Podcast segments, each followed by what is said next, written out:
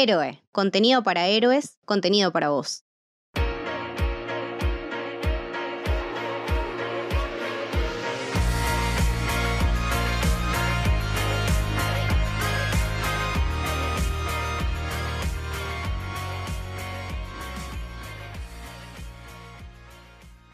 Bienvenidos, bienvenidas al Camino del Héroe. Mi nombre es Lucho.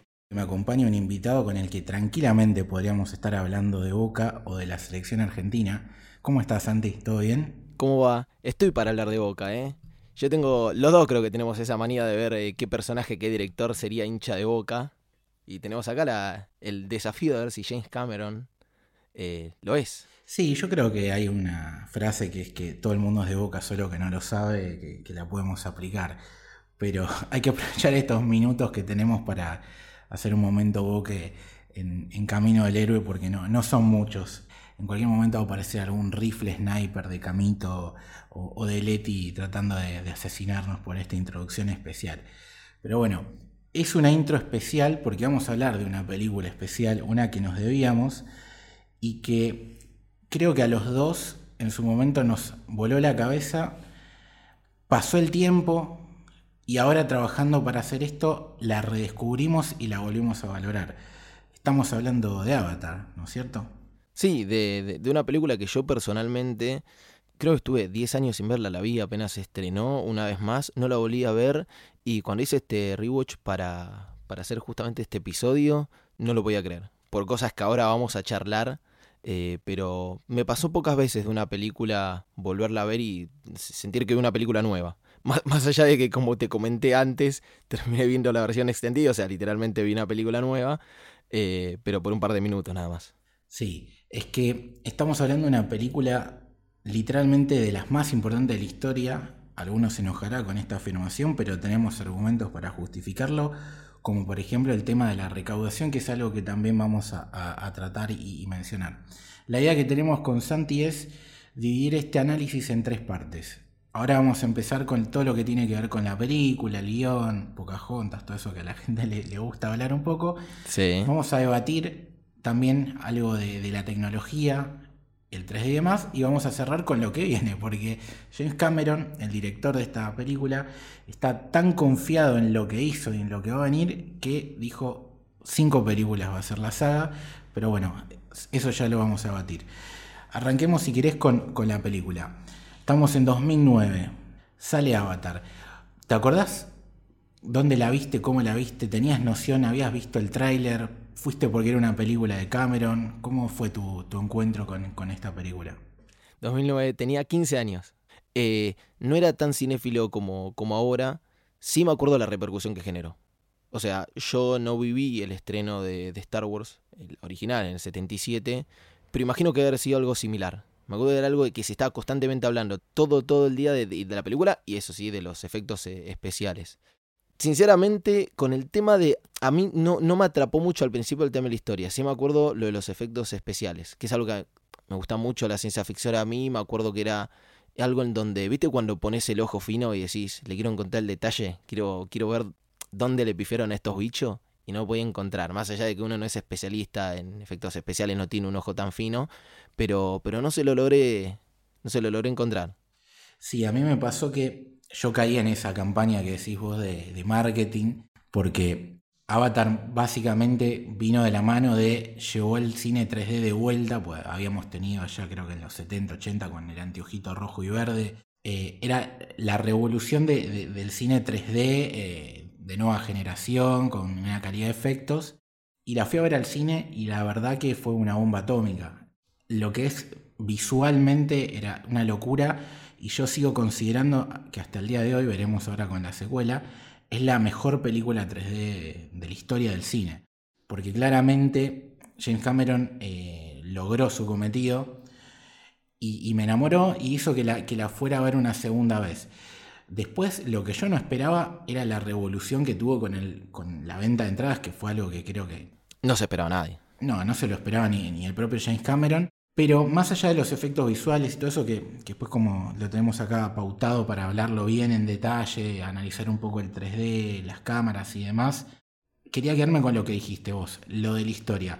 Esa primera vez te había parecido muy simple y es algo que le pasó a un montón de personas, incluso a mí, hasta que la volví a ver otra vez, y se había generado este meme de es un choreo, estamos viendo Pocahontas con tipos azules.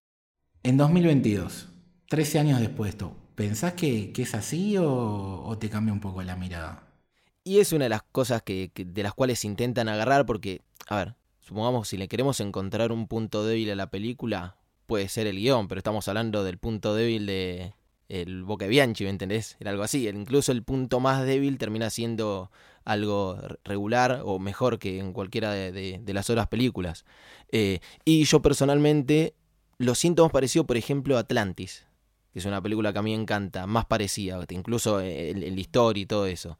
Eh, pero es como decís, muchas veces se, se, le quiere pegar por algún lado, le encontraron una similitud, porque hay que asumir que hay una similitud, pero en un mar de distancia. Sí, o sea, está claramente la, esto de un colonizador que llega, se enamora de la nativa, eh, hay un villano que es de la misma raza o el mismo país o el mismo planeta en este caso que, nuestro protagonista, hay un conflicto.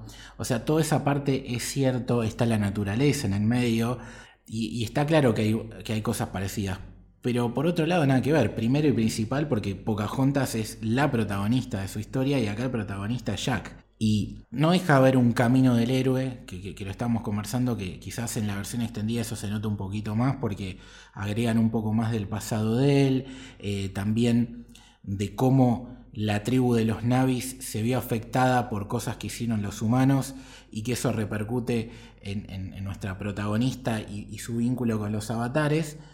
Ahora, por otro lado, me parece que mucho también de, la historia y del macro, de lo que quiere contar, más allá de, estos parecidos que podemos ver con Atlantis, con, con Stargate que me, habías comentado antes, o, o, con Pocahontas en sí mismo, mucho de lo que tiene que ver con las ocho películas que hay hasta el momento de James Cameron se reflejan también en la historia de Avatar.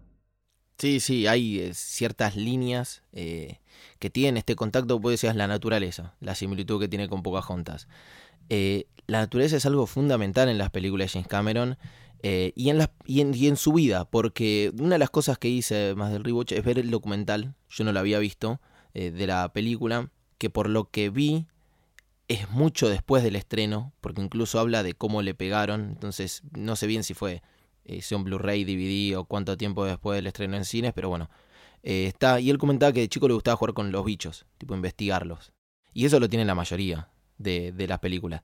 Y la presentación de este alien, y alien entiéndase como, como extranjero. Eh, Algo desconocido. Claro, desconocido, foráneo, que termina siendo más humano que los propios humanos. Y eso sí es fundamental y está en todas. Está desde, por lógica, Alien, Aliens, en realidad la 12, Terminator, eh, eh, El Abismo, eh, acá con, con Avatar.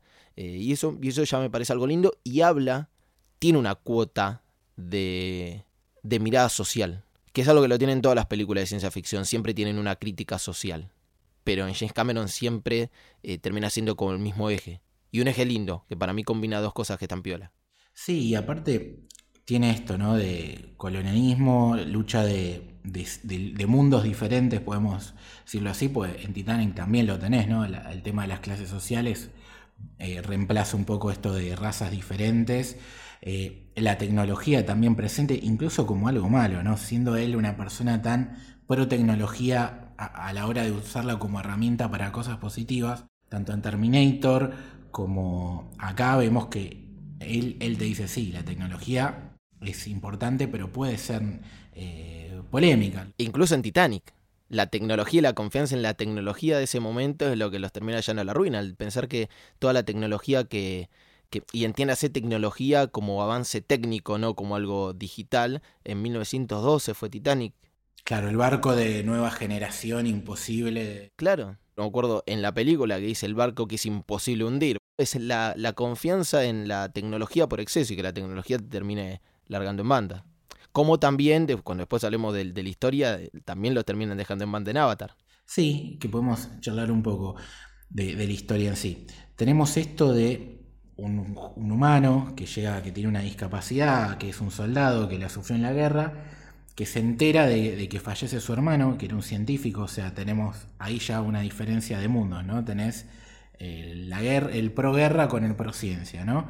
Eh, y porque es gemelo y, tiene el mismo gen, lo utilizan como reemplazo para ser un candidato a manejar un avatar. ¿Qué es un avatar? Es algo que crearon los humanos a través de mezclar los genes nuestros con los de los Navi, que son los nativos de, este nuevo mundo al que, al que se dirigen para buscar un material el cual tienen que explotar para salvar a la humanidad, porque estamos rotos como, como planeta, como sociedad, mucha gente, hambruna, eh, problemas energéticos, cosas que estamos viendo un poco en la actualidad, y utilizan estos avatares para hacer el puente de comunicación entre dos sociedades que se desconocen, cosa que en un momento había empezado a funcionar, pero que llegó un momento pico en el cual hubo un conflicto que hizo que se separen. Cosa que a mí lo que me llama la atención, que podemos charlar un poco de por qué, cómo se manejan también a veces en el cine las películas extendidas, sino en la extendida se habla de lo que pasó en aquella escuela eh, en el cual los navis estaban aprendiendo nuestra cultura, nuestro idioma, y, que se rompió. Y en la película que, vimos en el cine eso está disminuido, es como de estas cosas no hablamos, básicamente, y cómo a veces la versión extendida mejora ¿no? las películas originales. Y este tema de los mundos, la necesidad del humano de salvar el planeta a través de este material, lleva una guerra que es básicamente el conflicto de la película con, con la mezcla de todas estas cosas que, que fuimos comentando. Y ahí tenemos diferentes personajes que podemos charlar un poco si querés por arriba para no irnos tanto en este tema. Por un lado está eh, Sam Worthington, que es Jake Sully, nuestro protagonista, que es como estaba en, el auge de su carrera cuando hizo esto. Ahora está medio desaparecido y va a revivir con, con Avatar 2. A mí nunca, nunca me gustó, nunca me terminó de gustar el, digo, Furia de Titanes, Terminator 4, eh, no, como que no me cerró como actor, no digo que es mal actor ni nada, pero viste cuando uno no te termina de cerrar, a mí me pasaba eso, y fue en ese momento, porque creo que el 90% de las películas que vi de él eh, fueron en esos tres años casi. Le, le, faltaba algo, no sé si carisma o qué, pero le, le, faltaba un poquito de, de, tuerca. Lo que tenía Sigourney Weaver. Bueno, eh, que aparte estamos hablando de una de las preferidas de James Cameron, ¿no? Después de, Aliens, es como que la doctora Grace, que su personaje es un enorme personaje, súper empático, eh, un poco el corazón de la película. Después tenemos a Zoe Saldana, que, que todo el mundo la conoce ahora por Guardianes de la Galaxia, que era Neytiri, la Pocahontas, podemos decir. Eh, y el otro gran personaje es el de el villano, ¿no? Interpretado por Stephen Lang, que ahora también tiene un revival en su carrera, siendo siempre de malo Garca, eh, que era el coronel Miles Quaritch, eh, que, nada, que era el, antagonista por excelencia. Que uno también haciendo el rewatch decís, ah, este es el típico malo malo, pero los humanos dentro de todo tienen una excusa para hacer lo que hacen no está bueno, pero tiene una excusa que es que el planeta Tierra se está yendo a la mierda y realmente necesitan esto para, para mejorar, porque es un, mineral, eh, un material, perdón, que les facilita eh, el uso de la electricidad o de la energía, mejor dicho, sin tener que llevarlo al frío o al calor. Entonces eso es algo que es vital. No está bueno ir a expropiar los recursos de otro. Pero bueno, hay una pequeña tridimensionalidad, si querés, también en el villano. Sí, tenía un poco más de argumentos que Colón, por lo menos. que era no ir, ir porque sí a, reventar todo. Eh, y también esto de los motivos es otra diferencia en la versión extendida. Porque está la secuencia inicial en la cual te muestran al planeta Tierra eh, totalmente en una versión cyberpunk eh, distópica, que no lo ves tanto. Si no está eso, no terminas de entender lo mal que está el planeta Tierra, más allá de que lo cuentan, que necesitan y todo. Siempre es necesario volver a ese perfil que nos dio Blade Runner de una ciudad totalmente eh, futurista pero destruida. Eh, y, a mí me parece como cuando es necesario decir, bueno, era necesario meter esta secuencia, creo que son dos minutos. Ahora sí, ahora sí lo entiendo como para entender el argumento que puede llegar a tener el, grupo humanos. Sí, son cositas que, viste, suman y que después a veces en, los montajes no terminas de entender por qué lo sacaron, sobre todo cuando haces la comparativa, ¿viste? Y nosotros estábamos hablando antes de empezar a grabar que yo vi de vuelta la, versión que vimos todos en el cine y después cuando estuve chusmeando un poco las escenas extendidas que tenían, me chocó, porque vos ves la película y de alguna manera tratan de hacerte generar la sorpresa de que Jake eh, tiene la discapacidad. Pues te hacen planos que medio que no te muestran las piernas, que no te muestran la silla. Incluso hay un momento donde dos de los otros soldados le hacen un chiste. Hasta que recién después vos ves la silla de ruedas. En cambio, cuando vos ves con la extendida, eso queda mejor. Porque le da una motivación extra. Vos decís, bueno, este chabón va al frente teniendo esto. Es hasta un mensaje positivo de alguna manera. Pero bueno, más o menos la historia va por ahí. Después podemos charlar alguna cosita más cuando podemos llegar a tratar de teorizar un poco lo, que van a ser las otras cuatro películas. Pero hay una pregunta que me hizo Lucas que me pareció muy interesante que te la quiero hacer a vos también. Avatar fue un récord absoluto de entradas, pero fue un récord o logró meterse en el corazón de la cultura nerd. Es decir, vos vas a un evento y vas a ver gente disfrazada de superhéroes, vas a ver gente disfrazada de Star Wars, vas a ver gente disfrazada de Star Trek, de cosas de Disney, pero ver gente disfrazada de Avatar es raro. Entiendo que es mucho más complicado, pero es raro. Ves que, no sé, la música, eh, el mundo que crearon, que me parece fascinante, eh, todo eso logró meterse en la gente o toda esta cosa del que charlábamos antes del meme de Pocahontas y demás hizo que se minimizara ¿Cómo puede ser que una película que rompió todos los récords de la historia de venta de entradas no haya logrado meterse tanto en el corazón de la gente si es que vos considerás que sí lo hizo? Si, si caló hondo no en la cultura nerd, yo creería que no. No logró establecer un fandom, a pesar de que es una película que se plantea como saga, por lo cual te da la posibilidad de que se extienda en el tiempo y que se arme un grupo de fans. Eh, y el éxito, yo lo puedo comparar así rápido, porque fue lo que se me ocurrió entre que arrancaste la pregunta y recién, por ejemplo, con el éxito reciente de Top Gun. Top Gun a mí es una película que me encantó.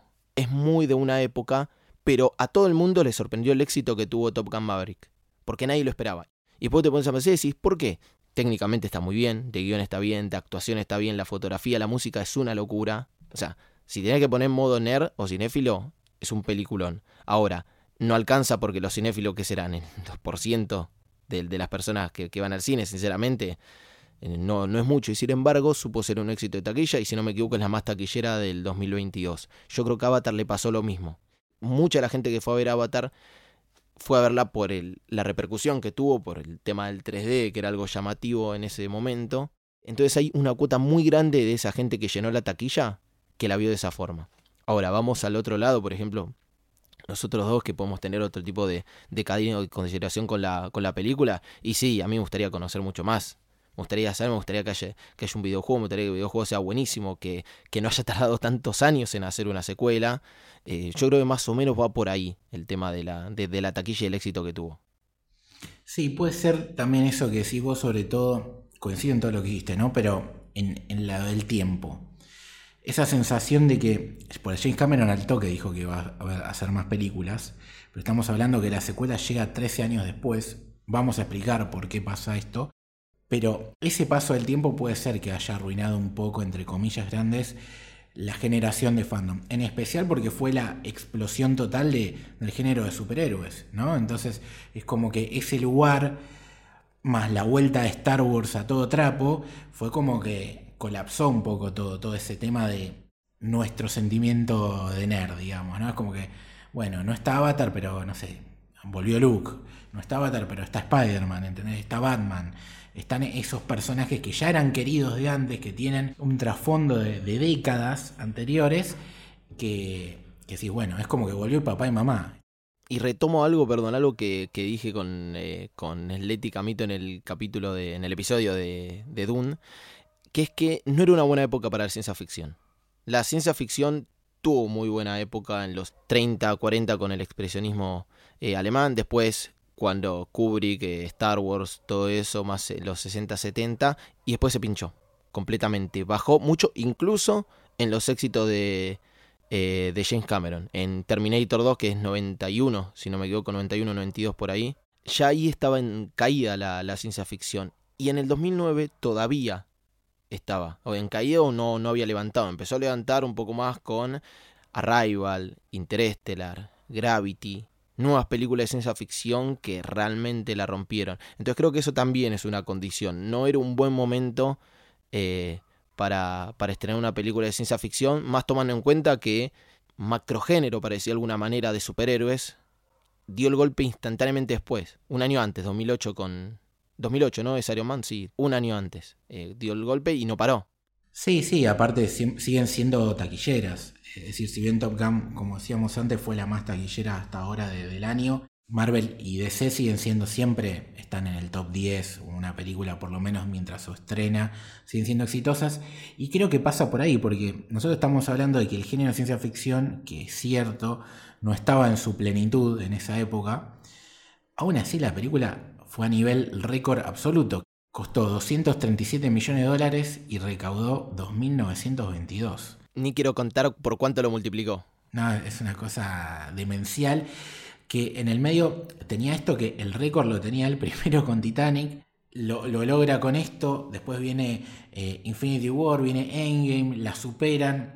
Eh, Avatar metió como 25 reestrenos hasta que el último, que fue en China, con la versión 4K, todo mejorado, escenas extendidas, y demás, con eso logró el empujoncito que le faltaba, con el cual ahora de vuelta es la película más taquillera de la historia. O sea, estamos hablando de que James Cameron tiene dos de las tres más taquilleras de la historia con Titanic y Avatar. Veremos qué va a pasar con esta. Según tengo entendido, él, estas cinco películas, él dijo que, eh, sobre todo la segunda que sale ahora en diciembre de este 2022, 13 años después de la otra, hace 13 años que él no filma nada, dijo que necesita que sea una película de las más taquilleras para ser redituable. Me parece que él, más allá de, que sea cierto o no, yo creo que es un poco una venta de humo de James Cameron, que a él le gusta esta cosa de adrenalina.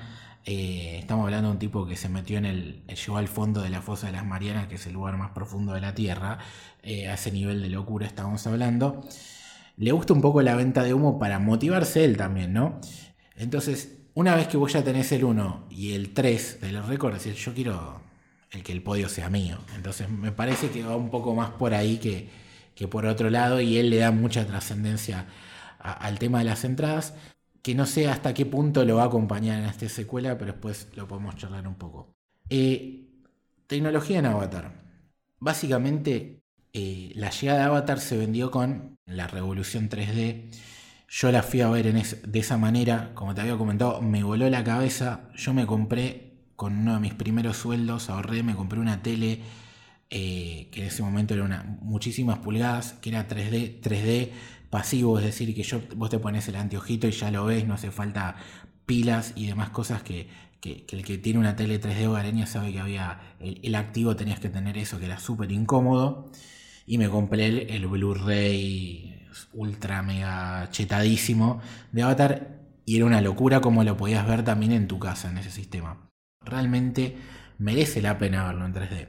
Que él le puso un empeño y un corazón para que realmente la película se destaque y que el 3D pase a ser eh, algo que aporte a la película, que sea un plus. Cuando es desde la gestación un recurso tecnológico, se nota la diferencia. Voy a ir capaz más a lo, a lo pasional en este sentido, pero un ejemplo, eh, Nolan, cuando usa IMAX, no es un capricho.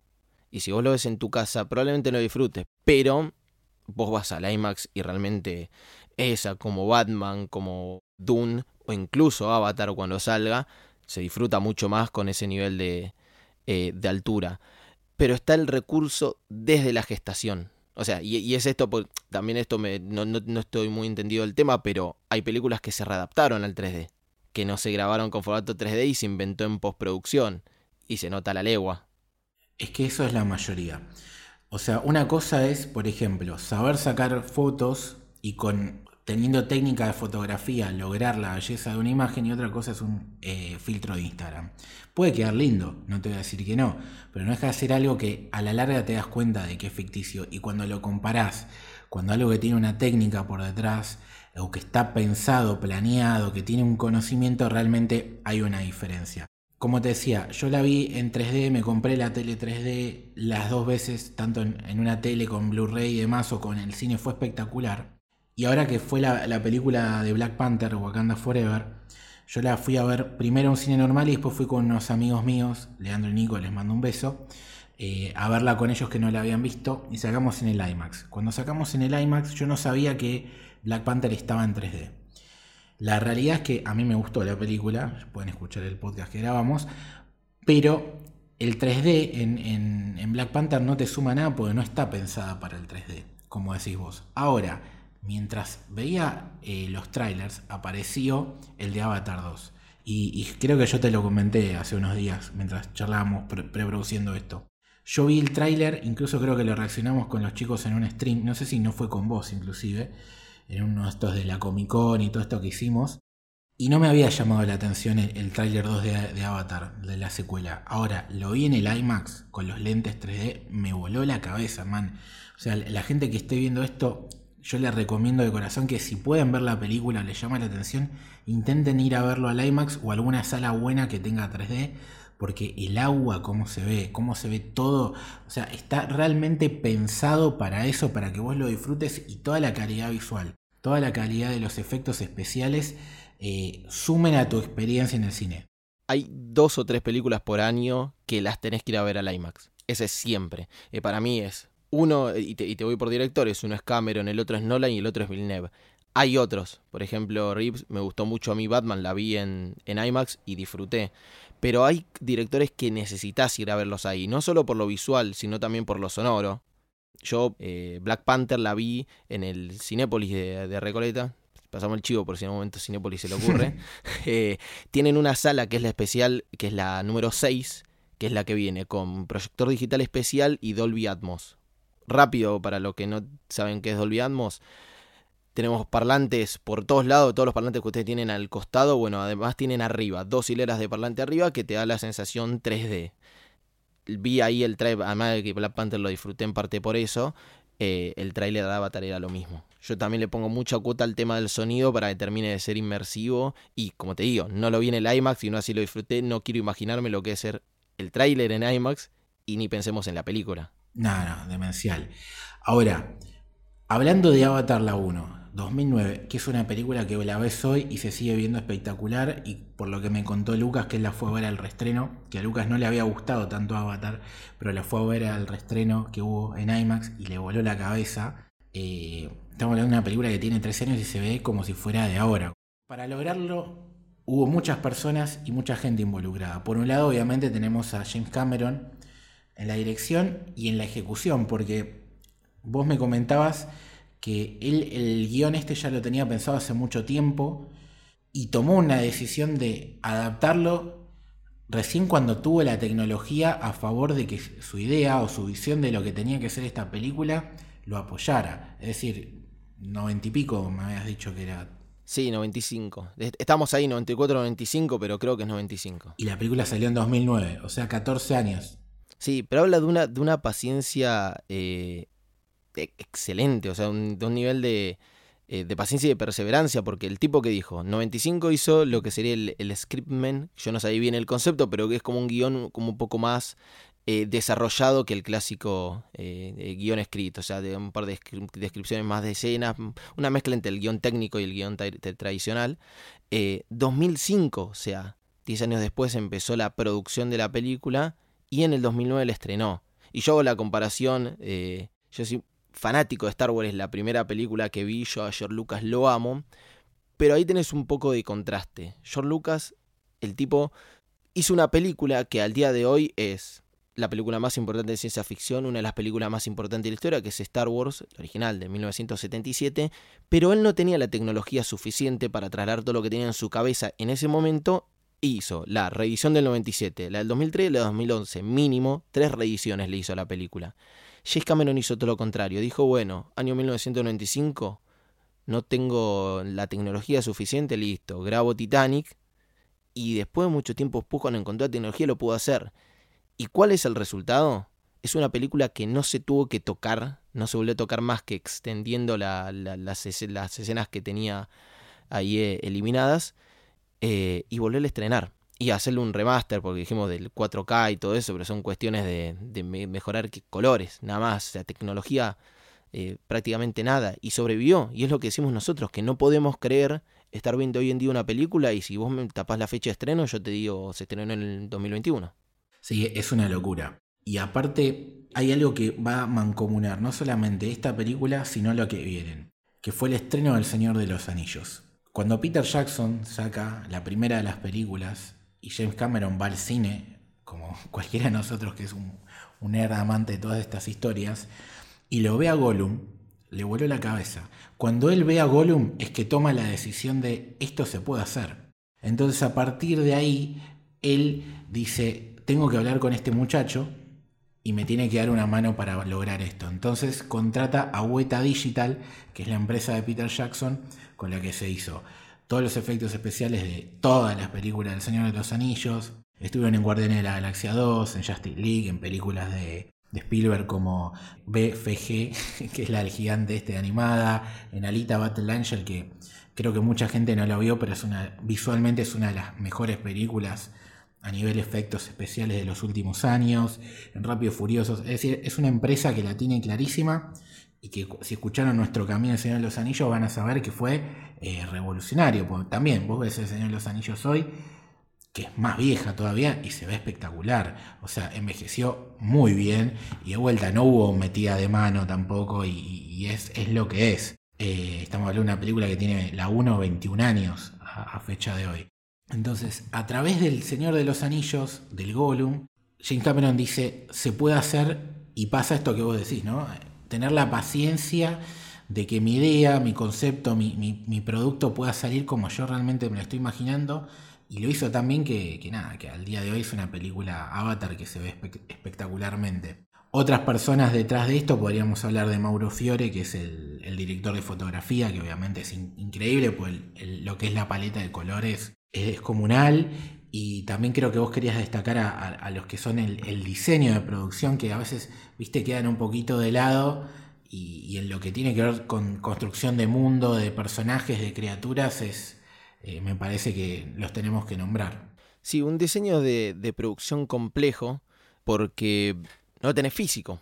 O sea, es todo eh, en postproducción para el final de la película. ¿Por qué? Todo lo que nosotros vemos que es por animación fue hecho antes de, de forma manual, de forma física, palpable. O sea, hicieron los avatar, empezaron con los primeros eh, bocetos, todo el tema de, la ropa. Voy a decir rápido quiénes fueron porque también hay nombres de peso. Rick Carter, tenemos Volver al Futuro 2, 3, Jurassic Park, Star Wars, Star Wars 7, Star Wars 9. Ya estamos en algo como que participó un poquitito ahí, porque primero es otra compañía.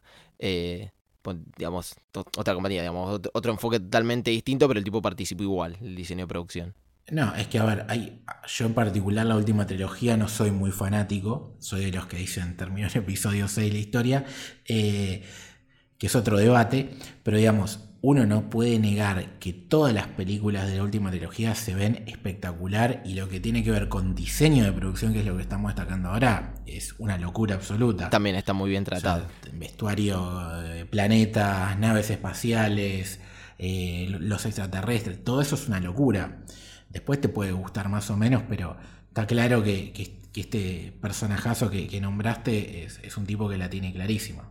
Después seguimos Robert Stromberg y Martin Lane, que bueno, venía de eh, director de arte de Titanic, lo traía ahí. Eh, algo también para destacar que es cuando vos ves en la importancia del director, vos decís, el director, ¿qué hace? Dirige justamente, como dice el nombre. Entonces, no solo dirige, sino que elige como vamos a hacer una analogía de un Scaloni, un seleccionador, no solo tiene que dirigir a sus jugadores, sino que tiene que seleccionar. Y creo que es una de las partes más complicadas porque es un punto de no retorno. Una vez que vos elegís, lo podés cambiar a mitad de la producción, pero es complicado. Te lleva una guita, te lleva a volver a plantearte un montón de cosas. Entonces, elegir desde la base gente, por ejemplo, como Jodie Holt, que es una asesora botánica que eligió yo soy muy fan de que en las películas de ciencia ficción se elijan asesores. Porque vos claramente no naciste biólogo, no naciste científico, no naciste astronauta, naciste director de cine o te hiciste director de cine.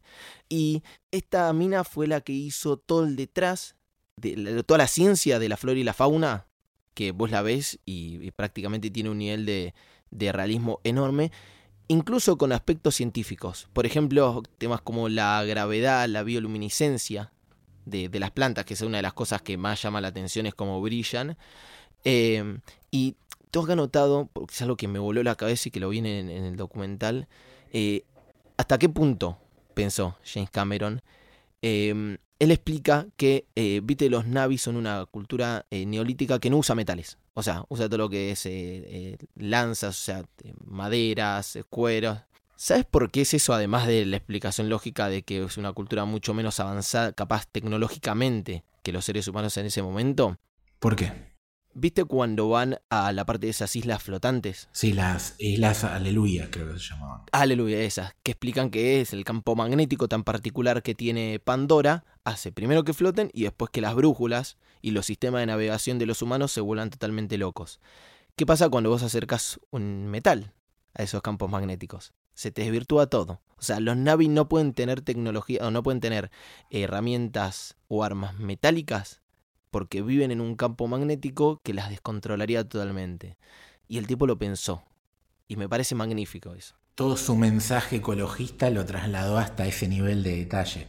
Porque hay algo que no mencionamos y que incluso mucha gente no sabe, que Pandora, que es el lugar donde ocurre toda la historia, o el 95%, es en realidad la luna del, del, planeta extraterrestre. Entonces, al ser una luna, como nos pasa a nosotros con la nuestra, el nivel de gravedad y todo ese tema es mucho más complejo eh, y que afecta no solamente lo que pasa en, la Luna o en Pandora, sino que cómo ellos trabajen con los campos magnéticos, con la gravedad, puede afectar el planeta al cual pertenece la Luna. O sea, es un nivel de, demencial de, detalle. otra cosa para lo que es tema técnico de Avatar, eh, lo sonoro también es importante, lo podemos destacar.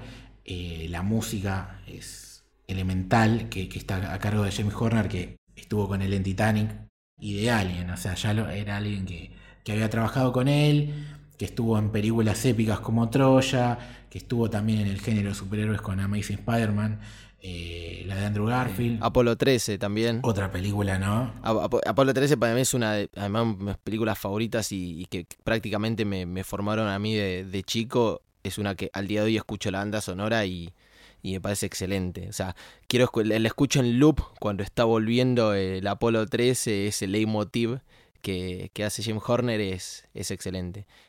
Y otra persona que se trajo en, lo que tiene que ver diseño de sonido es a Christopher Boyer, que estuvo en Jurassic Park. Y eso te das cuenta porque algunos de los sonidos de las bestias que vemos en, en Pandora, de estos seres, son los mismos que él utilizó en Jurassic Park. Eh, creo que es este que es como una especie de lobo que, al final de la película eh, la protagonista lo, termina controlando. Hace el sonido del tiranosaurio Rex de, Jurassic Park. Entonces, esto de decirle es Pocahontas, ok, te lo entiendo, tiene, tenés argumentos para decirlo. Pero por otro lado, me parece que en este detalle, decir, yo me traigo al chabón que hizo Jurassic Park y meto el sonido de Jurassic Park dentro de mi película podemos verlo del otro lado de la moneda y decirle, no sé si es un choreo o son homenajes a un montón de cosas, como le hemos dicho, no solamente a Pocahontas, que sí, claramente está ahí y no se le puede negar. Ahora, para empezar a hablar un poco de, lo que viene, ¿no? que, son estas cinco películas, quería decir una última cosa de lo que tiene que ver con el 3D, que ya dijimos que la nueva película va a estar así, que James Cameron quiere reinstalar el, poder de, esta tecnología en el cine, eh, lo hizo a través de la creación de una nueva cámara, especialmente para la película, que utilizó funcionando dos Sony Venice. Las fusionó para tener una mejor calidad de 3D. También hizo una nueva cámara para filmar abajo del agua, que es parte de, lo que postergó tanto la, llegada de la secuela, que es lo que hablabas vos antes de la paciencia de él para esperar el momento exacto para poder hacer lo que él quiere hacer, que es algo muy para destacarle. Me agarro eso de lo que vos dijiste de, del laburo, del trabajo del chon, que es una de las cosas que más valoro. El hacer algo por el cine como arte y el cine como tecnología.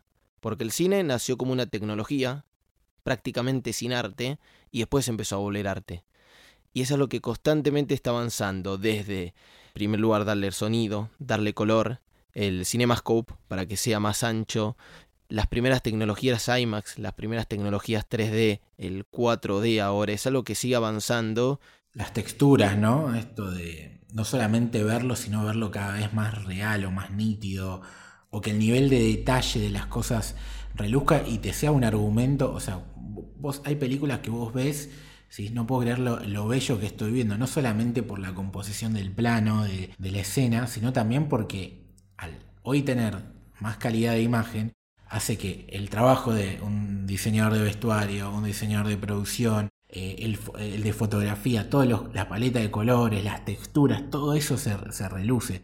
O sea, la técnica va a favor del arte siempre que lo sepas usar bien, como todo, ¿no? Sí, sí, eso es algo que eh, de lo cual valoro mucho y eh, va directamente dedicado a, la gente que cree que el cine ya como el cine, las salas de cine se están extinguiendo. Es algo que decís siempre va a revivir y siempre se va a reinventar porque cuando surgió la radio, le metieron sonido. Cuando surgió la televisión, le metieron el CinemaScope. Cuando surgió el VHS, le sumaron tecnologías nuevas, CGI. Cuando surgió el Blu-ray o el DVD, le sumaron el 3D. Siempre es una competencia constante. Hoy en día la tiene con el streaming, no es una batalla eh, fácil. Pero, antes que nada, claro, para mí no es, o sea, yo personalmente no lo tomo como una batalla, pero siempre está es la pregunta de ¿para qué voy a ir al cine? Y nosotros hace más o menos, no sé cuánto llama grabación, pero más casi una hora eh, le venimos dando motivos. ¿Por qué ir al cine con esta película en particular? Y los motivos no los generamos nosotros, sino que los genera un tipo como James Cameron. No, sí, y esto y es para un debate más profundo. Al principio la amenaza del streaming yo creo que era más fuerte que ahora porque el propio streaming hoy en día está manejado por las mismas grandes productoras. O sea, vos tenés a Disney, tenés a Warner, tenés a Paramount, entonces ellos no se van a patear en, contra dentro de sus propios productos. De hecho, Disney no te va a sacar eh, Avatar que te costó 300 y pico millones o 400, algunos dicen la secuela. No la va a poner mañana en Disney Plus y irse en contra de sí mismo con toda la plata que le costó este, este producto. Entonces, eh, ese es el favor que tiene en esta batalla del streaming sin tener que quizás recurrir a una nueva implementación tecnológica, decir, bueno, como son las mismas empresas las que manejan las dos cosas, se van a potenciar. Es decir, vos vas a tener, vas a ir al cine a ver Avatar porque visualmente y técnicamente y todo lo que vinimos argumentando hace que lo merezca y va a provocar seguramente que un montón de gente vaya al cine a verla y después 45, 90, 60 como viene haciendo, el que no la quiso ir la va a tener la chance de streaming, porque de alguna manera eh, sirve también para que no mueran las obras de arte, porque a veces pasa eso también, eh, y, y hay que pensar un poco también en el bolsillo de la gente. Yo tengo un montón de películas originales, y acá en Argentina estamos un poco acostumbrados a la piratería, ¿no? Y hay países donde realmente no son así, ¿no? nosotros no lo entendemos. Ha pasado con los videojuegos, la PlayStation 2 explota en Sudamérica por la, piratería, mientras que en Estados Unidos ahí Xbox le empezó a pelear más porque no estaban acostumbrados a la piratería. Bueno, acá pasó lo mismo con, con un montón de cosas que en otras culturas no es tan habitual.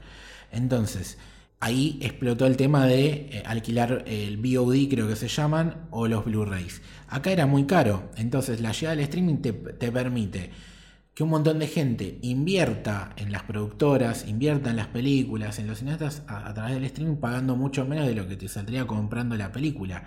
Y si vos no tuvieras ninguna de las dos cosas, el comprar la película o el streaming, recaes o en la piratería o que muera rápido la, producción y por ahí no le llegue y en definitiva, bueno, es una mirada muy romántica la mía, esto es arte y está bueno que trascienda el tiempo y perdure eternamente, sobre todo cuando es algo que vale la pena. Sí, sí, obvio. Y, el, arte siempre pensarlo como, como, algo masivo, porque también está el que contrasta eh, el arte con la masividad. O sea, si es mainstream no puede ser arte. Y hay más de un cineasta que demostró que puedes encontrar un arte más eh, de nicho, las hay muchas, pero también hay un arte mainstream. Creo que lo mainstream, creo no, lo confirmo, va de la mano con, eh, con, el talento, con la obra de arte, eh, pero hay que empezar a abrazarlo un poco más y el no voltear una película justamente porque lo convoca mucha gente, porque si no eso es ser hater nada más para ir en contra de la, de la manada o ir en contra contra agua, eh, contra corriente mejor dicho, y creo que acá, y acá volvemos al principio del episodio, le pegan capaz porque tiene éxito De la misma manera que se le pega a un equipo de fútbol porque tiene éxito, a un cantante porque tiene éxito. Hay algo en la gente, hay algo que, que, Twitter logró trascender y dejó de ser una red social y se empezó a transformar en un estilo de vida en el cual se le pega lo masivo simplemente por ser masivo. Eh, y James Cameron hace algo para ser masivo desde el tipo, es momento el que te dice, yo quiero ser la cuarta más taquillera de la historia. La cuarta porque ella tiene la de las primeras tres, no me acuerdo en, dónde, en qué lugar quedó Titanic, pero las primeras dos, pero digamos, la primera ya la tiene. El tipo quiere meter una más, quiere ir llenando a poco el podio. Eh, y estás hablando de un tipo que, quiere hacer guita. Y que si vamos al, caso, realmente, si no le pagaran un peso, si no ganara plata por hacer esto, no lo estaría haciendo. Pues no tiene nada de malo el ganar plata por, eh, por hacer tu laburo. Eh, lo que pasa es que tenemos un tipo que lo hace bien y comparte suerte con millones de personas en el mundo. y aparte estamos hablando de un director que es considerado por muchas de esas personas que hablan mal de las cosas populares como uno de los grandes. Es un tipo respetado por ese tipo de personas. Y podríamos ponerlo en, un paralelo con Steven Spielberg, que todavía lo es mucho más respetado. Yo creo que tanto él como James Cameron son dos directores que crearon el género de blockbuster, o el tipo de blockbuster, o sea, Terminator, Jurassic Park, ¿no? por decir dos de los grandes éxitos de cada uno. Estamos hablando de dos tipos respetados y, que van a trascender la historia. Entonces está claro que lo masivo puede ir de la mano de, algo bueno o de algo artístico. Por algo le gusta a tanta gente. O sea, hay que dejar de subestimar el, gusto de la gente. Los Beatles hoy en día son considerados como parte de la elite de, lo que significa la música. Y no había nada más mainstream que los Beatles en su momento. Eh, o los Rolling Stones, por decir algo. Está bien, a mí me encanta Pink Floyd y nunca fue tan masivo y entiendo que es una banda del carajo, pero no me voy a poner a discutir entre dos cosas que me gustan, ¿no? Es, lo que siempre tratamos de, hablar un poco acá.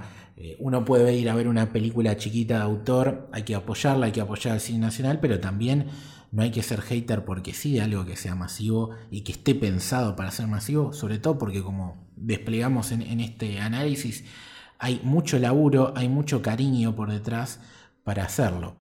Y incluso esto, ¿no? que hablamos antes de, la tecnología 3D, James Cameron no es un tipo que dice quiero el 3D porque genera más plata con el ticket, que sí, sino estamos hablando de un tipo que trabaja tanto esta tecnología que ayudó a la NASA a hacer una cámara 3D para la misión a Marte. O sea, estaba hablando de un tipo que tiene una capacidad y un intelecto para este tipo puntual de tecnología eh, que no es uno cualquiera. Después podrá pegar o no eh, su intento de, revivirlo.